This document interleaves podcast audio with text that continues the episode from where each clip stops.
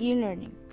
E-learning significa aprendizaje electrónico y se refiere al aprendizaje que utiliza medios electrónicos para crear un ambiente de aprendizaje más dinámico e instructivo y está siendo utilizado hoy en día con más frecuencia.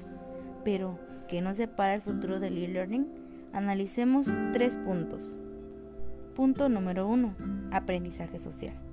Este aprendizaje toma los componentes básicos de las interacciones humanas y los aplica a la tecnología moderna a través de foros en línea, salas de conferencias, eso también incluye las redes sociales, ya que también son un medio de comunicación y estas serán utilizadas para la educación de los alumnos y no solamente como una vaga diversión. Punto número 2.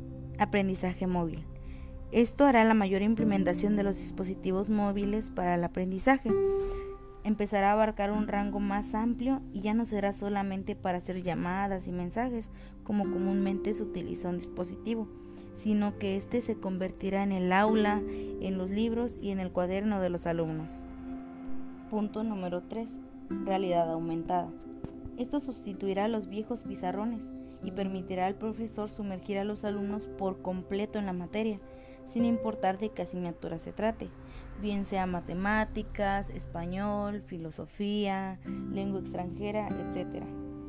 También servirá para llevar a los otros factores del e-learning a nuevas alturas. Estos son solo tres de las cosas que nos esperan en el futuro del e-learning pero no son las únicas. Estoy segura de que nos esperan muchas más, así que tenemos que seguir utilizándolas para no perder los beneficios que nos esperan.